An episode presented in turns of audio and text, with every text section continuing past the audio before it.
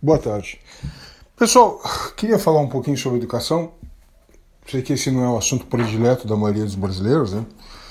Mas o meu ponto é que o pensamento de esquerda e o pensamento de direita prestam muito mau serviço à educação. Para dizer a verdade, eles destroem a educação. Vou contar um caso. Uh, alguns anos atrás eu fui convidado pelo pai de um aluno a participar de um debate numa escola na verdade, não era um debate organizado, era uma mostra de cinema pela diversidade. E a diversidade aí, no caso, era principalmente a sexual, né? E ele sabia que, pelo naipe das produções, era meio que um elogio às orientações sexuais alternativas, notadamente o homossexualismo. Mas não somente o homossexualismo. Né? E eu fui lá da minha contribuição. Ele já me conhecia de outros fóruns, outros debates e sabia o que eu pensava, né? E ele sabia que seria um importante contraponto à opinião dominante dos professores, que era favorável àquele tipo de mostra. A minha opinião é a seguinte, já vou deixar claro aqui. Sou contra qualquer tipo de discriminação de ordem sexual, racial, eh, religiosa, política, etc, etc, etc. Eu tenho um pensamento bem politicamente correto nesse ponto. No entanto, essa é a minha grande diferença. Eu não acho que seja função do professor orientar qual deve ser a postura dos alunos e dos pais nesse ponto. Eu acho que é orientação, é, a posição correta é o professor reprimir a discriminação. Agora, se tu vai continuar sendo um preconceituoso, isso é um problema teu de, de ordem privada, isso aí tu vai resolver ao longo da tua vida. A minha função como professor de geografia, e acredito que a função de qualquer professor, é chegar na sala de aula, perceber, ou, tomar conhecimento de alguma forma de discriminação, reprimi-lo ali. Quando eu falo reprimir, é dizer para com isso, mais uma vez, vamos encaminhar para a direção e tomar as devidas providências. Malgrado, a nossa legislação é muito branda em relação a esse tipo de coisa, mas isso é um outro ponto que a gente pode discutir num outro episódio. Bom, enfim, eu fui lá, coloquei esse ponto de vista, né? Eh, e não só isso, eu dei exemplos claros de como eu a discriminação, e não só de ordem sexual, combati a discriminação, por exemplo, de bullying extremamente perverso de alunos uh, contra um aluno com um tipo de doença autoimune que o tornava franzino e fraco em relação aos demais, e ele era constantemente chacoteado pelos pelos colegas todo dia e eu dei fim a isso. Então eu falo com orgulho essas coisas que realmente eu combato esse tipo de, de postura. No entanto, não cabe a mim ficar uh, durante as minhas aulas professando um tipo de postura ética e moral. A minha ética e moral serve de exemplo e no caso eu comento ela quando está inserida dentro da programação curricular. O que, que isso quer dizer? Uma vez que a gente fala de regiões ou de regimes, períodos históricos em que ocorreram formas de repressão discriminatória, a gente comenta isso e mostra como isso é prejudicial. Ou seja, faz parte dentro do conteúdo. Agora, tu elaborar uma amostra falando da diversidade sexual, beleza, ok. É algo extracurricular. Ok, vai quem quer, ok. Agora, se a diversidade sexual também não teria que se fazer, valorizar, dentre tantas formas possíveis, a própria heterossexualidade? Porque se a homossexualidade merece respeito, ok. E por que não também a heterossexualidade? Eu deixei isso claro na minha fala. Agora um pouquinho do contexto da discussão.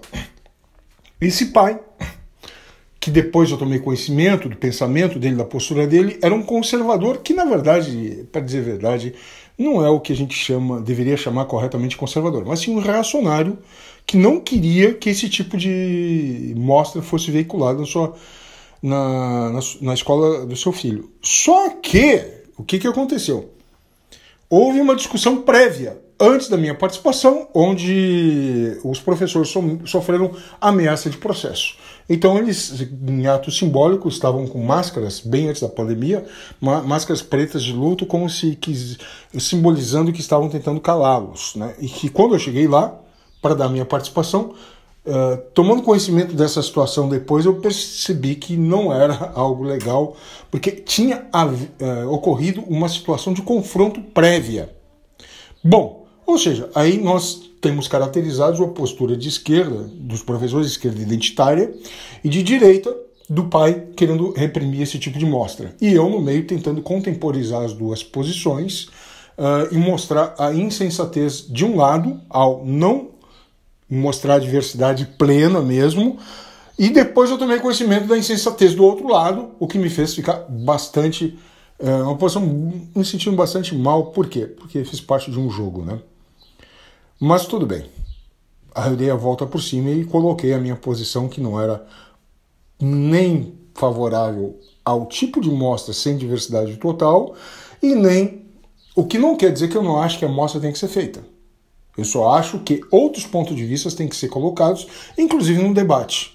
E quando ocorreu esse debate, obviamente tentaram me calar com, com urros, não todo mundo, né, mas uma minoria organizada, militante, que estava ali para apoiar os professores de qualquer forma. Né? Bom, o que, que aconteceu a partir dali? Né? Pessoas que nem participaram desse debate ou dessa mostra ficaram discutindo com os professores em redes sociais e acusaram os professores de pedofilia. Ou seja, é bem pensamento paranoico de direita, né? Tu falou de sexo, tu é pedófilo. Falou de sexo com menores, é pedófilo. Na verdade, a educação sexual antigamente, que eu tive nas aulas de biologia, era para prevenir doenças venéreas, principalmente. Né? Já assumindo que a sexualidade começa, as relações sexuais começavam em tenra idade na, na adolescência. Então, quer dizer, a escola de antigamente, mais tradicional, ela era mais realista. Mas também é outro ponto é, para um outro episódio muito interessante. Mas o que aconteceu aí nessa escola em Florianópolis foi sintomático de quando igrejinhas intelectuais, ou igrejinhas ideológicas, melhor dizendo, de intelectual tem muito pouco, se encontram num certo ambiente de confronto. Elas já vêm armadas em seus discursos, suas agendas políticas e usam aquilo como uma espécie de pedestal para subir e dar o seu discurso. Entenderam? Então, na verdade, ah, ah, por parte do, do referido pai, havia tentativa de calar os professores, sendo que era uma atividade extracurricular que seu filho não era obrigado a ir. E por parte dos professores, simplesmente não houve a consideração já que se tratava de uma mostra sobre diversidade, de tratar realmente da diversidade sexual em toda a sua plenitude, né?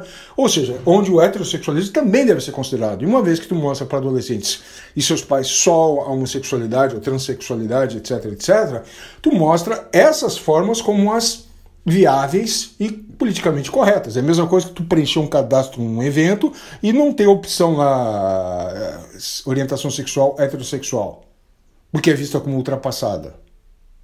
Então, quer dizer, cara, discutir isso em sala de aula, sem a devida contemporização de vários, mas todos os pontos de vista, é sim uma forma de doutrinação.